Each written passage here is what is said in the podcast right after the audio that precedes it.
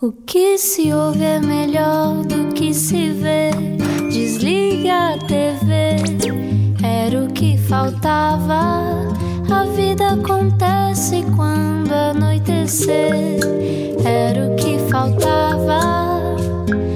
Juntos eu e você. Juntos mais uma vez na Rádio Comercial, muito boa noite. Este é o Era o que Faltava. João Paulo Souza, Ana Martins e um convidado que me vai fazer uh, segurar a mão da Ana várias vezes, porque temos aqui uma fã. Mas vai haver um Chitex, vai. Vai, Boas tardes, classe operária. Pronto, eu vou passar o tempo a citar uh, coisas da, da série nós- da qual nós vamos falar e também do autor uh, que está aqui connosco hoje. Mas quem é ele então? Fazemos a apresentação já? Eu Acho que sim. Fazemos então. A. Já foi o advogado mais infeliz do mundo, saltou para as produções fictícias, escreveu para Hermano José, Bruno Nogueira e também para programas de daytime, como Queridas Manhãs ou Praça da Alegria, entre muitos outros. Mas o que este argumentista não contava é que a santa missão de espalhar a palavra da parvoíce, fo- eh, com- pelas suas próprias palavras, fosse abençoada por Nosso Senhor do Coisinho. Calma, atualize-se com o culto de Pôr do Sol, a série mais vista de sempre em streaming na RTP Play e já com nova temporada anunciada para 2022. Sem pressão, Henrique Cardoso Dias. É o segundo álbum. É o segundo álbum. Muito bem-vindo. Bem-vindo. bem-vindo. Obrigado. Haveremos de falar bastante sobre esta série Pôr do Sol que está a dar que falar em todo lado e que vai ter então uma segunda temporada. Mas para já gostava de te perguntar quando é que percebeste que tinhas piada? Eu sempre, eu sou filho único. Eu acho que os filhos únicos têm sempre esta tendência de, de entreterem sozinhos, a fazer, a escrever, a fazer palhaçadas e não sei o que mais. E depois, durante o secundário, também encontrei uma série de, de amigos. O Eduardo Madeira foi meu colega de secundário. E então nós já fazíamos sketches e essas coisas todas e gostávamos muito daquilo. E então, um dia, num jantar de um amigo comum, estávamos a fazer as nossas palhaçadas, que fazíamos sempre, e o João Quadros estava lá, porque também era amigo desse amigo comum, e disse: pá, vocês têm graça. Eu trabalho numa coisa que é as produções fictícias. Vocês não querem tentar escrever um- uma coisa para lá? E já sabias o que isso era, as produções Não fazia a mínima ideia. Nem nunca tinha escrito nada. Estavas só a jantar. Estava a jantar e a fazer palhaçadas e backups. E mas quando aquilo acabou no dia a seguir, ao Eduardo: pá, aquele tipo que falou connosco, João, não sei o quê, acho que aquilo é. Pá, vamos tentar, escrevemos um texto. E o primeiro texto que escrevemos foi onde é que estavas no 25 de Abril, o Batista Bastos. Foi a primeira coisa. e mandámos aquilo para as produções fictícias, o Natur chamou-nos, o Herman adorou o texto, gravou. E pronto, perdeu-se um advogado infeliz e ganhou-se um guionista. E isso, isso trouxe-te mais alegria a ti ou à tua família? O meu pai foi muito estranho, porque eu liguei. Eu estava na cidade de advogados muito boa, na- nas Amoreiras, daquelas em bom, com sala de reuniões para 20 pessoas e tudo. E ligo ao meu pai e diz: Olha, pai, tive aqui um convite e se calhar vou deixar a advocacia e vou escrever palhaçadas. E abençoado por isso, abençoado por isso. Mas olha, não estavas à espera, estávamos aqui a falar em off. É claro que não estavas à espera desta reação apoteótica em relação ao pôr do sol, já lá vamos, mas eh, deixa-me só recuar um bocadinho na tua vida, porque eh, tu andaste sempre a pular de casa em casa, não é? Viveste no Douro, viveste em Moçambique. eh, Não, não vivi isso. Foi na, na visão aquilo que está, está mal citado. Eu ia passar sempre o Natal e o fim de ano sempre a Moçambique. Ou seja, o teu pai é que vivia estava lá. Sim, o meu pai vivia lá. E andei sempre, andei, eu vivia em Mafra, vivia em Caxias, vivia em Mesão Frio, estive num colégio interno em Porto Alegre, estive em Angola, tive em, vivi Angola. Vivia, ou seja, passava os tempos em Angola, em Moçambique, ou seja, foi um globo trotter. E acho que isso me ajudou muito no humor, porque aprendi uma série de realidades que, de andar a saltar de sítio em sítio. E também te ajudava a fazer amigos, provavelmente, em sítios novos. Ah, era muito complicado. Cada vez que se mudava era uma espécie de reset que se fazia quando, quando se está assim a mudar tão, tantas vezes. Mas o bom disso foi realmente aprender uma série de, de maneiras de viver. De, ou seja, eu- morei em Almada há muitos anos, que era, ou seja, tenho a experiência da subúrbia, tenho a experiência da ruralidade, tenho a experiência da África. Ou seja, isto para quem vai escrever humor, que trabalha com aquilo que se conhece, é fantástico. Ou seja, eu ganhei uma série de realidades muito ótimas para poder trabalhar. Nós trabalhamos com aquilo que conhecemos quando fazemos humor. Tens muito mundo assim também, não é? Dentro deste género, dentro deste género muito mundo português, sim. E é por isso que te consegues enquadrar melhor a escrever para outras pessoas que têm, eh, lá está, realidades diferentes também. Tu escreves para humoristas muito diferentes, não é? Sim, por exemplo, o telerural é uma coisa totalmente rural que eu só consegui escrever porque tinha passado anos a morar no Douro, em Mesão Frio, em, em Santa Maria do Zezer, lá em cima no Norte. Depois outras coisas que eu faço, por exemplo, agora estou a escrever para o Gilmário Vemba uma série de espetáculos, para uma série de programas para passar em Angola, para que a Disney produz os espetáculos dele que passam em Angola. E eu consigo ter essa realidade africana, consigo escrever com ele, consigo entender muito bem. Também escreveste o, o Bar do Gilmar e o After Party. O After Party, o Bar do Gilmário, todas essas séries que o que o Gilmário está a fazer que passam em Angola e Moçambique são escritas por mim e por ele. Ou seja, dá-me esta abrangência de temas que eu consigo trabalhar. Traduziste a Avenida Kia também, Sim, isso onde o um Rui Maria projeto- Pega entrou. Sim, sim, isso foi um projeto que foi uma paixão daquelas. Eu vi aquilo em Nova Iorque há muitos anos atrás e apaixonei-me totalmente por aquilo e vim para cá, tipo, vou fazer isto lá, vou fazer isto lá. Só que a cada produtora que eu batia à porta dizia: "Ah, o que é que é? Ah, é são os bonecos que são adultos e depois vão para a cama uns com os outros. Ok, pronto, depois ligas que, que agora estamos aqui com uma galinha ao lume. Com coisas sérias.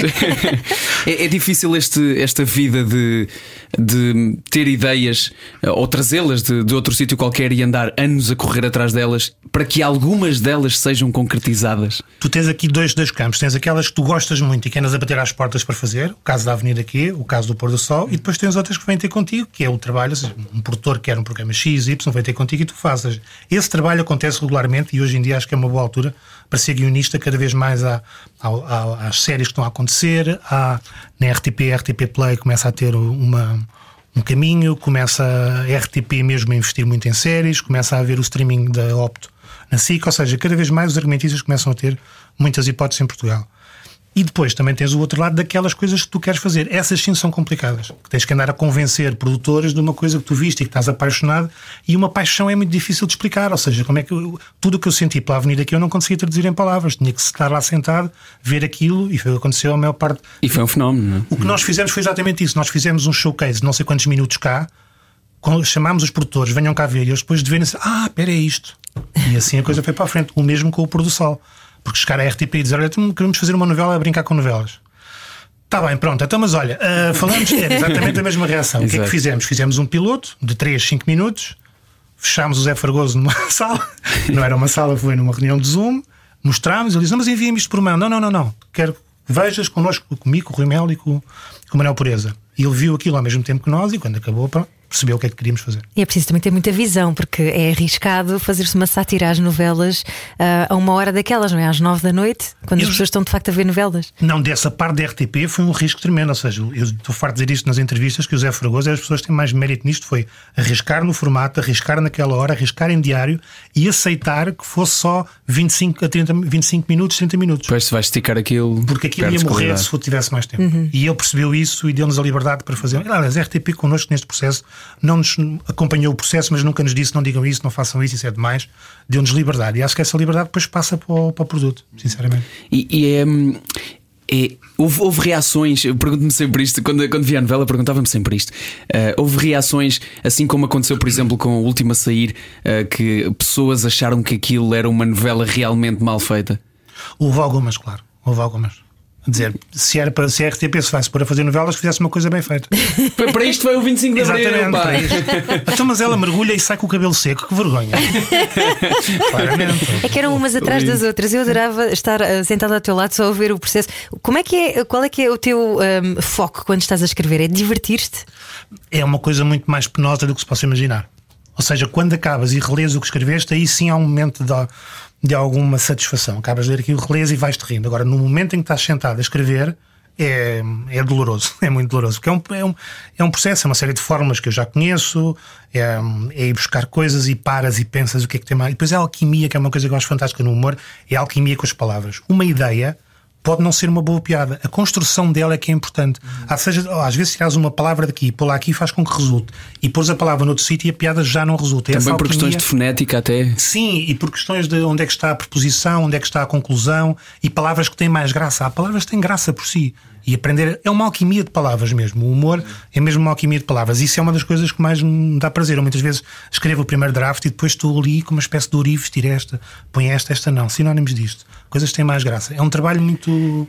Eu, eu associo, associo muito isto. Por acaso, quase todos os meus amigos hum, humoristas e que escrevem têm muito este, este lado artesão da- Exatamente. de- do humor e pensam muito sobre humor e, e sabem muito sobre humor. E, e alguns deles usam esta expressão que eu adoro, que é escrever um texto é partir pedra. Exatamente. Exatamente, porque aquilo é um processo de.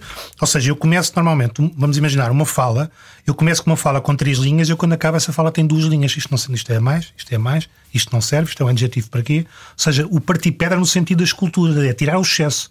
Muito do meu trabalho, não na primeira vez. A primeira vez é pôr para ali tudo, não interessa, não faz sentido, vai andando, vai andando. Depois no final é como esculpir, é tirar palavras que estão a mais, é ter que ficar uma forma perfeita. É nesse sentido o partir pedra. E também já tens esse trabalho feito há muito tempo, não é? Já esmiuçaste Sim, sim. muito bem isso, já tens a técnica muito apurada, nota-se. Ah, porque quando tu começaste em 97 a escrever para o Herman, não é? Textos maravilhosos, os melhores sketches. Eu cresci com esses sketches, portanto, o meu humor também foi muito trabalhado em função daquilo que vocês faziam para eles. N- nessa altura havia muito pouco ah, espaço para o guionismo também. Há pouco estavas a dizer que hoje em dia é completamente diferente, não é? Sim, Há mais mercado. Mas na altura nem sequer se sabia o que, é que era um guionista. Mas havia uma coisa fantástica que eram as produções fictícias, que foi super importante para a escrita em Portugal e para o guionismo. Ou seja, aquilo era um sítio onde se juntavam Ricardo Araújo Pereira, trabalhavam juntos, Ricardo Araújo Pereira, Nuno Marco, Filipe Almeida Fonseca, Eduardo Madeira, eu, o, a Maria João Cruz, a Patrícia Castanheira, hum, o José Diogo Quintela, o de Pina, o Rui Cardoso Martins, ou seja, estava tudo a trabalhar ali em projetos diferentes, mas tínhamos um pátio onde nos encontrávamos, trocávamos ideias, falávamos sobre as coisas uns dos outros, ou seja, aquilo para o guionismo, para a escrita em Portugal, foi importantíssimo. Aquilo, as produções fictícias foram uma empresa muito, muito, muito importante. E aprende, foi ali que se aprendeu a fazer disto uma profissão, porque antes não havia a profissão de guionista. A profissão de guionista nasce daquela empresa. Ou seja, ali percebe-se que vais para ali, tens um emprego, entras às. Não havia horários fixos, obviamente, aquilo era uma coisa um bocadinho anarca e era isso que fazia aquilo funcionar bem. Não havia bens horários, tinhas que entregar o texto dia tal às tantas horas. Agora, se querias trabalhar às duas da manhã, às quatro da manhã, às nove, era indiferente, tinhas é que entregar. Mas toda aquela convivência entre os vários argumentistas, tinhas as pessoas do Contra-Informação que falavam com as pessoas do Herman, as pessoas da Conversa da Treta, ou seja, havia imensos projetos ali ao mesmo tempo a acontecer e aquela troca de ideias acho que foi fundamental. É pena não haver hoje em dia uma empresa. Viviam num, num ambiente de comédia, não é? Isso fomenta isso muito a sim, comédia. Isso é que era um ambiente completamente. Tínhamos todos 20 e tal anos aquilo era. Ainda E a, por tua, cima. e a tua criatividade também é anarca ou tu és disciplinado? Não, eu provavelmente da minha formação como jurista eu sou muito, muito organizado. Muito organizado. Mas eu também percebi, ou seja, muito da do meu método vem dali daquela altura. Aquilo, apesar de ser este, este, aquela anarquia que era na criação, no momento em que nos sentávamos à reunião todos com, com o Arthur, que na altura estava à frente da empresa, a pensar, ok, que sketches é que vamos ter? As pessoas davam ideias e tudo aquilo era muito, muito bem organizado. A partir do momento em que íamos criar, mas o sketch já sabia, ok, eu tenho uma ideia para um sketch que é um tipo que cai de um, de um andaime. Tu, eu tenho uma ideia que é, ok, fica o teu e o teu. A partir daí a liberdade era total, mas havia umas regras para criar. E aprendi a fazer um brainstorm, aprendi a fazer uma série de coisas ali. seja, Mas seres, seres organizado não era prejudicial para ti num meio que se calhar a maioria eram desorganizados? Tinhas que andar tu a, a ser não, líder? Não, não, não, porque eu, eu estou a dizer que eu era organizado no sentido dos prazos, de entregar as coisas a horas, de. E depois Eras o que te chateavas. Sim, exatamente. exatamente, fundo. exatamente. Eu tenho um orgulho que nunca, nunca falhei um prazo até hoje. Agora, o que é caótico é o processo mental. Esse é que é caótico. O processo de entrega e o processo do ponto de vista prático, hum, comigo não é caótico. Agora, o processo mental é completamente caótico. Às vezes, no primeiro draft, ponho para ali coisas que eu não sei o que é que tu. Aliás, eu faço uma coisa que é o ponto de ideias que tenho durante a noite, que é a pior coisa que se pode fazer. Tens um bloco Tenho ao um bloco, da. tenho um bloco, antigamente um bloco, agora o telemóvel. Pois. E muitas vezes a minha namorada chateia-se. Deve adorar isso. é horrível, tipo uma luz às 5 da manhã. Beavers in Love! Beavers in Love. coisas do género, vivas entre nós. Bom, nós não aguentamos mais. Vamos ter que falar sobre o pôr do sol. É o grande sucesso eh, que trouxe também. Aliás, trouxe uma boa desculpa para te trazer aqui, basicamente, Henrique. E obrigado por isso. E já a seguir continuamos à conversa com o Henrique Cardoso Dias, aqui no Era o que Faltava, na sua rádio comercial. Fico por aí. Com todos, sobre tudo, Era o que faltava. Na Rádio Comercial. Juntos eu. É a segunda parte do nosso Era o que Faltava. Obrigado por estar connosco, obrigado por estar com a Rádio Comercial. Se ainda está no carro, não saia. Se está em casa, bom, que excelente companhia que nós somos para o jantar. Estou a imaginar um copo de vinho e um pôr do sol. pôr do sol. Vamos lá, Ana, vá, vá, Ana. Podemos, é agora. Eu só queria ser feliz como o sol. João Baião ou Dalai Lama. E atenção que João, João Real, pessoa bastante feliz. Uh, Claro, dizer. mas é que tu, quando pensas em pessoa feliz, quem, em Portugal, quem é que pensas? Essa, essa de- das melhores. Pá, eu adorei.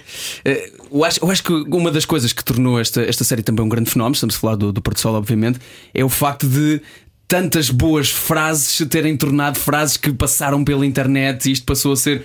Um culto primeiro de nicho, de, muito do Twitter, depois já estava no Instagram e depois eh, acabou por se traduzir verdadeiramente em audiências também de reais de- da própria E novela, não é? merchandising, caramba, E uma merchandising. fã. Não, o merchandising, o, o- que se tem vendido de t-shirts, e há dias estava um youtuber, apanhei um youtuber com um boné a dizer quem quem matou o Narciso. Um tipo qualquer que eu não conheço, ou seja. E esse, esse merchandising, já agora tem, tem uma boa história que foi uma, uma fã vossa que criou o primeiro Criou a merchandising. Forevers and Evers. Forevers and Evers, Beavers and Loves. Ela fez uma t-shirt, vocês descobriram e Sim. Acabaram por se E, associar o- e o mesmo. Manel é que o contactou e disse: pá, aproveita o que quiseres. E ela tem feito um trabalho absolutamente fantástico. Brutal. O Manel, já agora, o Manel Pureza, eh, que é realizador desta, desta série, realizador também de novelas há muitos anos e Sim, conhece bem sim. aquele, aquele formato. É este um dos segredos também do sucesso. Completamente. São pessoas que sabem fazer novela há muitos anos. Mais, ou seja, tu tinhas que, para fazer uma paródia não de fora, tu tinhas que fazer um formato que tinha que ter. Isso foi um trabalho que eu tive no início com o Roberto Pereira. Fazer uma linha narrativa como se fosse uma novela. As pessoas tinham que seguir aquilo, por mais estúpido que fosse, tinham que querer saber quem era a irmã, quem é que matou, seguir essa Fazer linha o arco da personagem, não é? da personagem e o arco da série como se fosse uma novela normal. Isso era importante. Depois ter os códigos na realização exatamente como uma novela. Porque senão ficava uma coisa um bocadinho sobranceira e altiva e olha, nós a gozar com, com este formato. Não é a gozar com e este seria formato. mais, se calhar, uma coisa que já se viu, que é iria parecer mais um sketch. Exatamente. E isso exatamente. está mais feito do que uma novela mesmo, não É é? a diferença, por exemplo, entre o- aqueles filmes clássicos, o, o Frankenstein Jr., o Aeroplano, onde é que eles copiam, Uhum. copiam muito bem o formato que estão a, a satirizar. E depois tens ultimamente os date movies e aquelas coisas, aquelas versões que são sketches. São uma sucessão de sketches, não têm propriamente uma história, não têm esse cuidado. E mais infantilizado Nós- também. Exatamente. E nós tivemos esse cuidado daquilo poder ser encarado como uma novela, apesar dos pressupostos serem todos super exagerados, mas a linha narrativa, o arco era igual, e mesmo do ponto de vista estético, o Manel fez questão de ter planos de novela, de ter ah, movimentações dos atores típicas das novelas, para aquilo ser um formato que está dentro das novelas e não uma coisa sobranceira que está distante a gozar com o formato. E a direção de atores também deve ter sido imprescindível, não é? Exatamente. Porque nenhum deles estava a fazer um boneco exagerado. Não, não. Isso, isso, foi, isso foi o que nós tivemos sempre esse cuidado. Foi isto tem que ser o mais naturalista possível. O único sítio onde há, onde há uma liberdade maior é no Carla núcleo Andrino, da Madragoa. pois, aí, aí sim. sim. Mas porque nas novelas eles já têm também essa liberdade.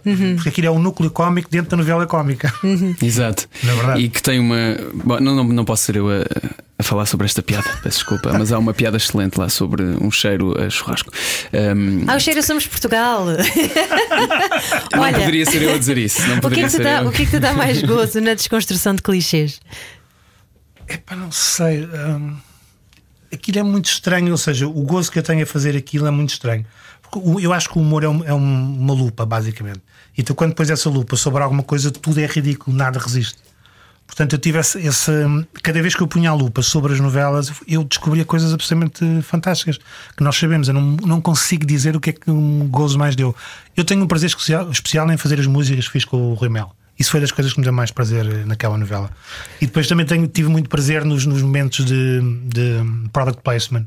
Da, Ah, sim, da sim, pesca sim, grossa, dos chumos, aquilo tudo. Tem- esses momentos a mim deram um grande gosto. Está tão bom. Opa, Henrique, eu tenho que dizer isto. Ainda há pouco estava a dizer isto ao nosso colega, ao João Paulo Souza.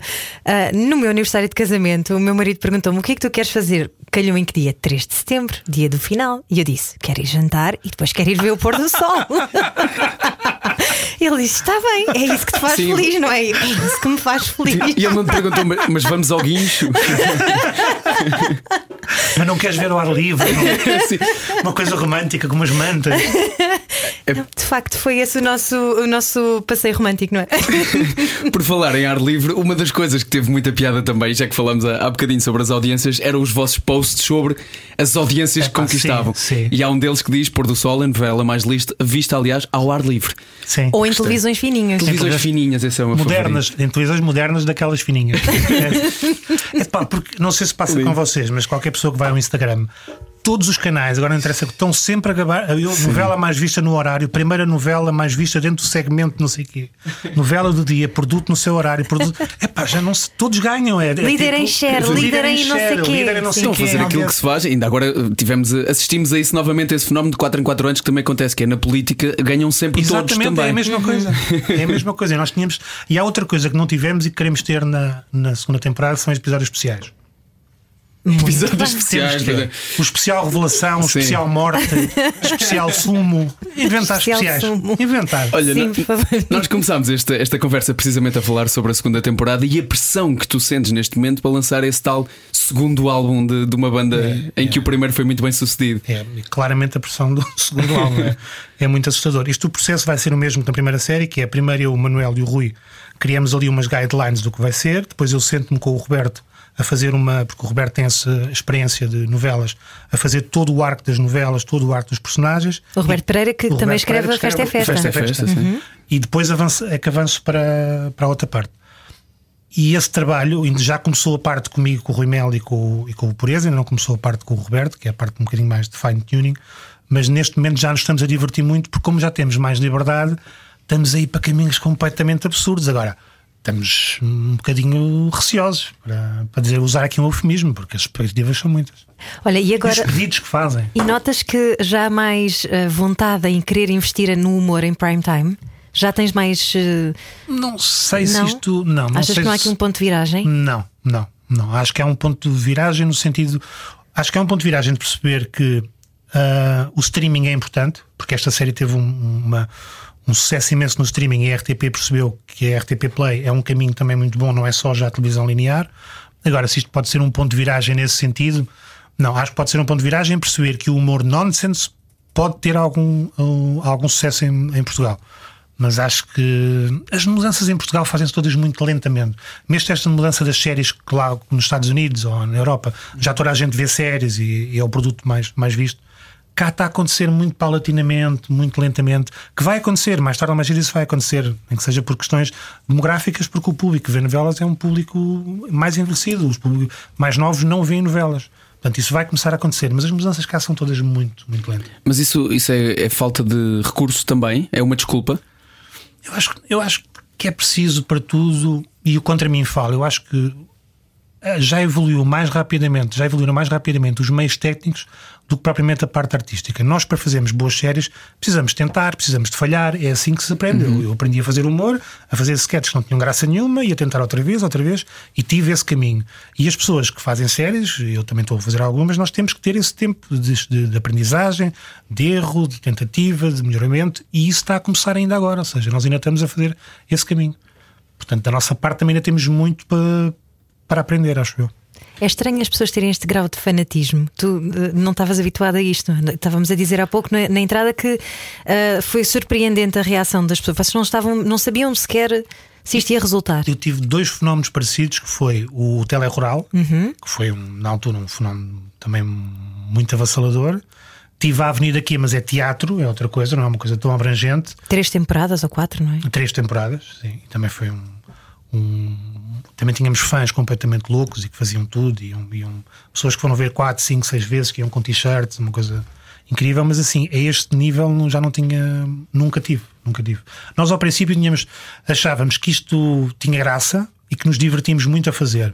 E os atores, quando se divertem muito a fazer alguma coisa, ficam cheios de medo.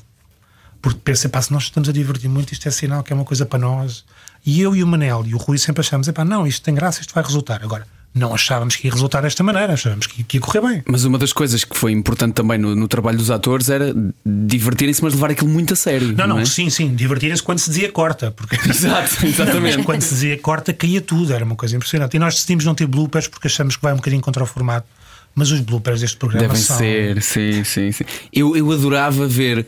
O, o- esta é uma das curiosidades que, eu- que eu tenho. Eu adorava ver o processo de explicar ao Manuel Cavaco quem é que são os Dama. Quando ele diz ao, que deixou ao Diogo Amaral. Coisa mais complicada de explicar ao meu cavaco, os Pokémons. Os Pokémon. Quando ele dizia isto, senhor, os homens tiveram a apanhar Pokémons na charneca. Essa foi que ele não conseguia dizer Pokémon. Mas o Manuel Cavaco foi das pessoas que melhor percebeu o conceito no início. Nós fizemos uma reunião no início com todos os atores.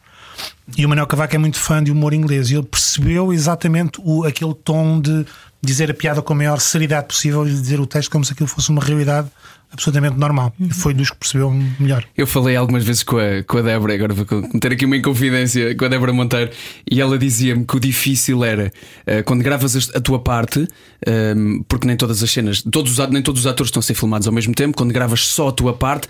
Tentas ser um, não é? Dar tudo o que tens. Quando estás a gravar, o do, quando os outros estão a ser gravados e tu estás na cena, e quando a câmara não está em ti, a dificuldade é, visto que estás de fora, aguentares-te sem te rir. Era a grande dificuldade de todos os atores, presumo eu, não é?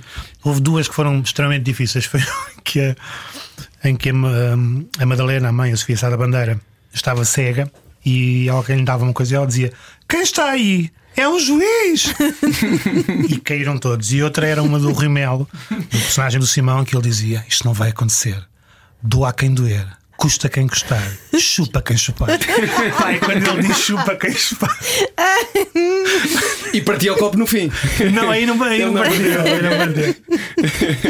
Ainda por cima ele foi, ele foi determinado, que ele, tava, ele fez o chupa sem chupar para outro ator. Estava num, custa quem custar, doa quem doer, vira-se para outro, chupa quem chupar.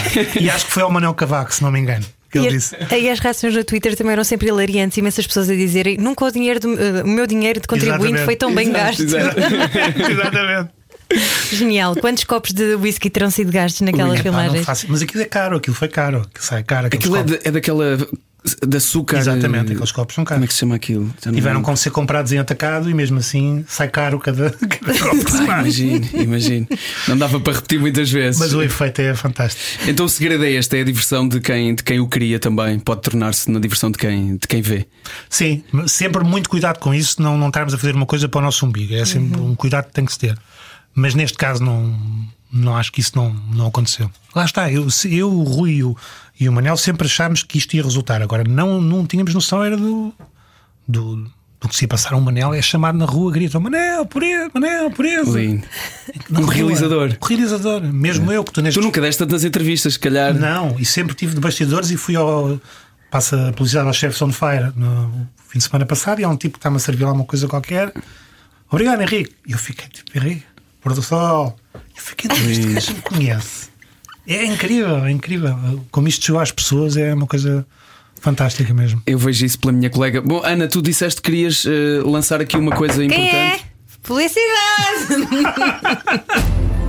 Com todos, sobre tudo. Era o que faltava. Na Rádio Comercial. Juntos eu e você. Vizinho de cima caiu o edredom. Mas foi, essa foi a melhor. Quando já não estávamos à espera, ainda por cima, foi o timing Porque perfeito. já tinhas gasto a eletricidade, o gás, aquelas coisas. O que é que é agora? Vizinho de cima caiu o edredom.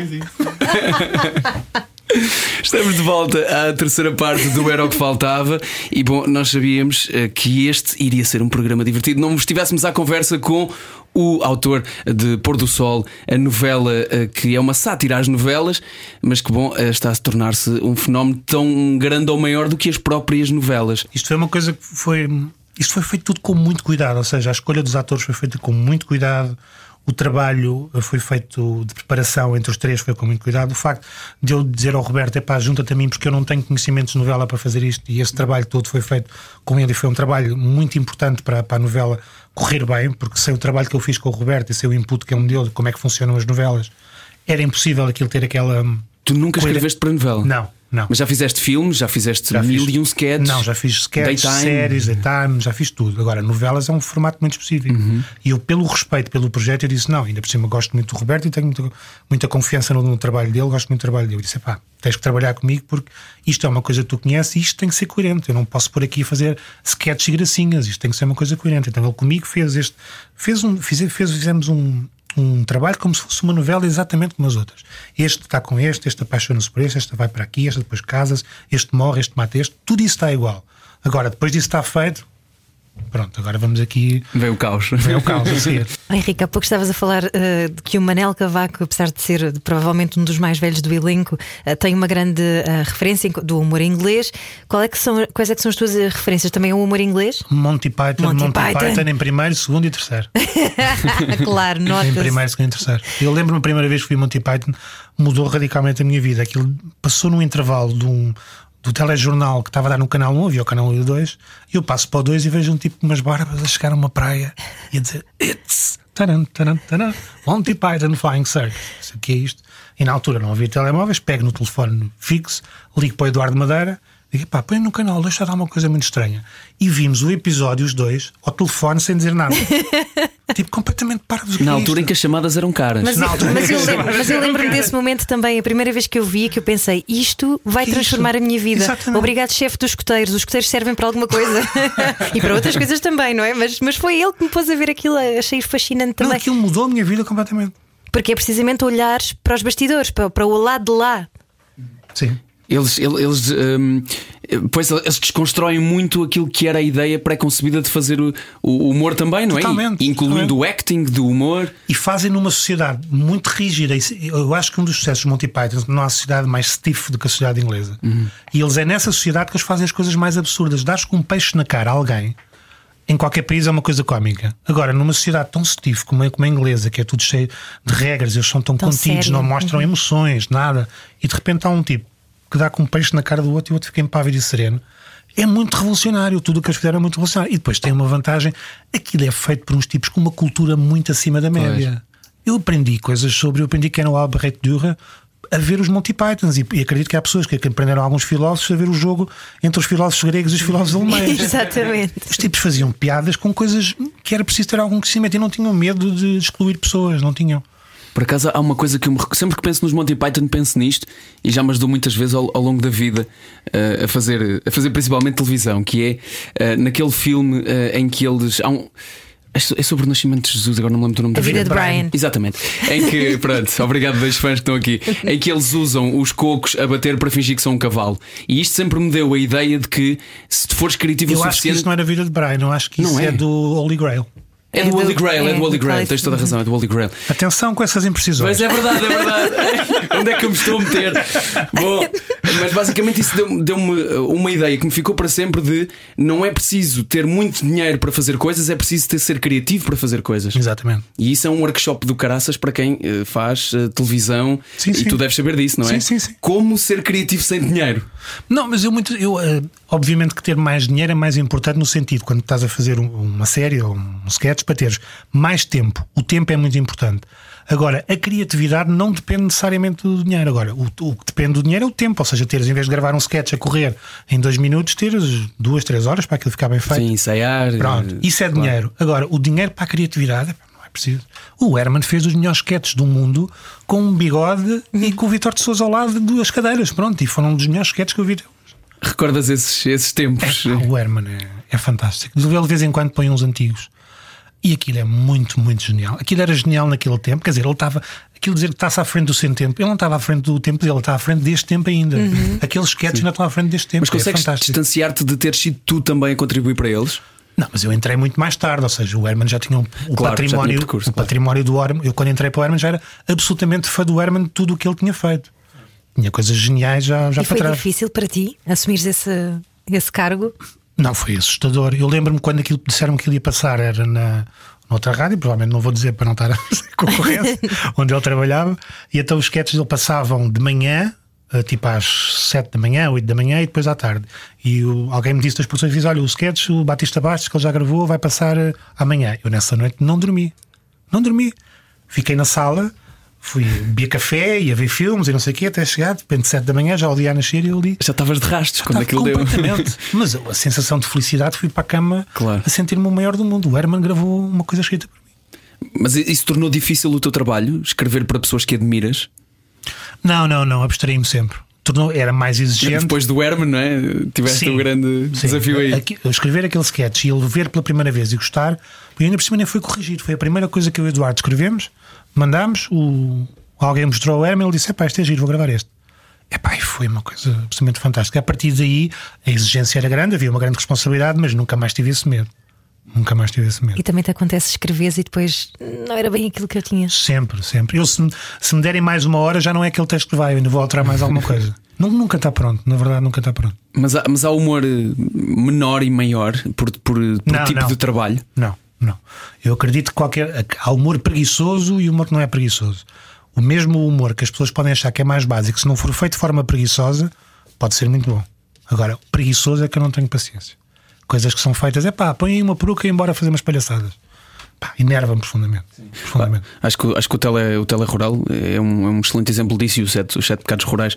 As figuras do, do João Paulo e do Pedro só de si visualmente já são eh, não é, estapafúrdias, mas o conteúdo não é necessariamente estapafúrdio. Mas poucas pessoas perceberam isso. Aquilo na altura teve uma coisa engraçada: é que eh, era muito transversal nos públicos, na RTP. Aliás, aquilo teve três temporadas por isso. Tanto ia ao público A como ia ao- às outras camadas. Ia No prime time lado. também. No prime time. Porquê? Porque tinha dois, dois níveis de leitura. Tinha, vinham-se uns tipos com umas rosetas, falavam assim e tal, e com umas coisas. Monocelha. Isso, monocelha, isso é um público, estás a saber? Pronto, um público percebia aquilo. E depois tinha os textos que tinham ali umas nuances que, que era para outro público. Eu lembro na altura o Marco foi dos tipos que mais uh, incentivou e que mais uh, disse: pá, isto é muito bom, isto é uma perla, porque ele teve, o, o, início foi rotulado como uma coisa um bocado básica, porque as pessoas iam sempre à primeira leitura, que era uns tipos com sotaque, com uma monocelha, com umas rosetas. Mas se ouvissem o que se dizia, aquilo era um bocadinho mais. Lá está, não era preguiçoso. Eu acho que podes fazer qualquer tipo de humor não sendo preguiçoso. Mas eu notei aí alguma capacidade interpretativa. Tu tens, tens essa vontade. Porque já está, porque eu vivi muito tempo lá em cima e estas pessoas eh, assim, ai, ai. E, e nunca, nunca quiseste passar para o outro lado da câmara? Fiz pequenas coisas em publicidade, mas eu tenho um respeito muito grande. E no Leão da, foi no Leão da Estrela? No Lampião da Estrela. No Lampião da Estrela. Também fiz um pequeno papel, mas eu tenho tanto respeito pelo, pelo trabalho dos atores que acho que não, que não conseguiria. E depois tenho uma noção de ridículo que é uma coisa que qualquer ator não pode ter essa noção de ridículo, uhum. não pode estar a fazer uma coisa e sentir-se. Não está perpetuamente a castrar-se. Está perpetuamente é? E eu tenho isso muitas vezes. Não, portanto, era isso impossível. é falta de treino, não é? Não, não, não, não, não. Não? Não. Mas é mesmo por respeitar esquesta, muito. Respeitar eu lembro-me de ver sketches em que, em, que davas, em que davas a cara também. Pro, fizeste para a Speaky TV e quando o Alvin estava no 5 para a meia-noite. Eu, eu e o Fred a fazer umas coisas que eram com dois falar um com o outro, sim. Pronto, isso é umas coisas. Como quando, diz o outro. Como diz o outro. Isso quando é entre amigos. E fizemos o Ferrativo, que é uma coisa entre amigos. Pronto. Agora, quando isto passa de uma coisa entre amigos para profissional, bem, tens que estar às 9 da manhã, isso aí a coisa já me começa a assustar. Já começa a assustar e já começa a ir com, a pensar: será que tem graça? E fui muito estúpido, agora vou parecer que uma. Tenho mas, este. Mas é porque és tímido? Não é porque é tímido, tenho, é, é a questão do ridículo, é, ridículo. é, é que, me, que me, de certa maneira, me limita muito. Mas, mas e. Como os atores dizem, os atores dizem que têm que sujar. E eu uhum. não me consigo sujar, uhum. faz-me muita impressão. Tenho que sempre, afasto-me sempre e estou a ver-me. Olha ali, tu, tão, olha tu a fazeres um parvoíce. Porque também estás habituado a limar muito, não é? O teu trabalho. Uh, Exatamente. Escreve, corrige, escreve, melhora. E depois tenho sempre. Esse trabalho para um ator é completamente diferente, é uma coisa muito mais intuitiva. Sim, é, aquilo que tu fazes a escrever é o que, diria eu, que a maioria dos atores fazem a dizer, a experimentar. Aquele, esse, esse limanço, vamos chamar-lhe assim, que tu fazes em escrita, a, a, malta faz a tentar. Agora soa bem, agora isto faz sentido. Porquê? Porque eu acho que o trabalho do ator é muito mais intuitivo. Eu acho que e... os, os bons atores têm uma intuição assim olham para um, para um texto e uhum. conseguem intuir como é que ele será melhor e o, e o que é que ele precisa. O meu trabalho é muito pouco de intuição, é, muito, é um trabalho, lá está, muito intelectual, muito burilado, de reescrever e reescrever e de procura e de, alterar, e de alterar. Eu acho que os atores, menos os bons que eu conheço, têm uma intuição absolutamente fantástica. E tu também tens uma intuição forte? Não, eu funciono mais pelo processo de tentativa e erro. Mais, muito mais. É o que dá trabalho. Tu és o trabalhador, és o trabalhador. Não, mas isto dá muito trabalho. Sei, claro, que dá, claro que dá. E dá. Mas é o, o, trabalhador, o que se chateia, já, já temos aqui várias, vários traços da tua, da tua personalidade. Com este, com este fenómeno, com este sucesso que está a acontecer, que te levou até a ti e, aos, e à, a parte da equipa, eh, não só também ao realizador, o Manuel Pureza, deste aqui alguns exemplos há bocado, eh, a passarem a ser conhecidos. Um, como, é, como é que tu lidas com isto? Isto é, um, isto é uma coisa nova eh, para, para muita gente também. Não, não é uma coisa que me, que me preocupe, nem, nem não, é, como não era um objetivo, nem nunca foi um objetivo na vida, é perfeitamente indiferente. Acho, acho cómico de certa maneira. Lá está, eu tenho este, este olhar à lupa. Quando o tipo me disse que estava-me a servir uma carne maturada e me diz: Tão Henrique, pôr do sol. Mas isso é um reflexo de quê? É que eu não sei se, se havia isso há, lá, de antes, quando começaste a escrever, havia isso de, de, conhecerem a cara de quem escrevia? Não, não, não, de forma alguma. Toda aquela gente que estava nas produções fictícias, ninguém nos conhecia. Uhum. Ninguém nos conhecia. O Ricardo, o Marco de sim, porque tinha a rádio, já fazia rádio. Todos os outros ninguém conhecia. O Ricardo Ouros Pereira tem, uma, tem uma, uma situação ótima nessa altura. Que ele escrevia já para o Herman e na altura teve um acidente de carro, uma coisa pequena, bateu com o carro, na, na autostrada e então estava parado junto ao carro e vem um polícia. E eu vou fazer o polícia com o sotaque do norte, não sei se tinha, mas é. Fica mais cómico, era assim que o Ricardo contava. O polícia chega ao pé dele e tal. Então, o que é que se passou? Ah, tive aqui, bati aqui com o carro, muito bem. Então, e uma coisa, o senhor bateu com o carro, vamos aqui a fazer umas coisas, o que é que o senhor faz? E ele diz: Eu escrevo para o Hermano Zé. O senhor o quê? Escrevo piadas para o Hermano Zé. O Hermano Zé Piada tem piada para eu próprio, não precisa de ninguém que escreva piadas, está a perceber? e era isto que as pessoas pensavam: que o Hermano Zé chegava lá, sim. inventava umas coisas e fazia, muitas sim, ele pode fazer isso que tem capacidade, mas não é só isso. Claro. Há essa genialidade do Vocês eram ghostwriters. Sim, mas olha, piadas para o Hermano Zé. O Hermano José tem piada por si, homem, não precisa de ninguém que lhe faça piada. e ele contou aquilo quando chegou e nós pensamos, pá, é pá, exatamente, isso Olha, é. eu tenho um desafio para ti que vai ser: tu vais ter que fazer um teatro radiofónico e não só escrevê-lo, como também interpretá-lo. Interpretá-lo, é. Algumas das personagens, porque é genial a forma como tu consegues interpretar. E aí tens a segurança de não ter que estar a dar a cara. Portanto, olha, está aqui um, É, Se não, der uma a cara, ideia. se não der a cara é mais fácil. Pôr do sol na rádio comercial. Fica o desafio. Olha, o que, é que, o que é que estás a trabalhar neste momento para além do da Mood? Estou a trabalhar exatamente no The Mood. E o que é que é o Como Mood? é que já sabem? Ah, pois já sabem. Oh, É uma amigos, série, oh, não é? É uma série nova, mas não é comédia. É uma, não, não é comédia, é uma série, é um dramedy. As pessoas vão, vão, vão querer apertar-te o pescoço e dizer como é que não vais escrever mais uma comédia? Mas sabem, como já sabem que vou fazer a segunda parte do, Claro, é da segunda temporada, portanto, desse lado estou tranquilo. E depois eu, o Manel e o Rui estamos a preparar outro projeto. Ah! E esse sim, bem galhofeiro. Bem galhofeiro. Será Bem o nascer do sol. É isso que ficamos para descrever. Henrique, muito obrigado por teres vindo Obrigado ao que faltava. Obrigada, Obrigado. obrigada também. E, e não fiquem tristes, porque também ficámos tristes com o final da, do prós e contras, mas isso ultrapassa-se com Rodrigo Leão e alguma terapia. É isso, é. Pronto. Mais uma citação do pôr do sol. Como vês, eu sou um pouco assustadoramente fanática.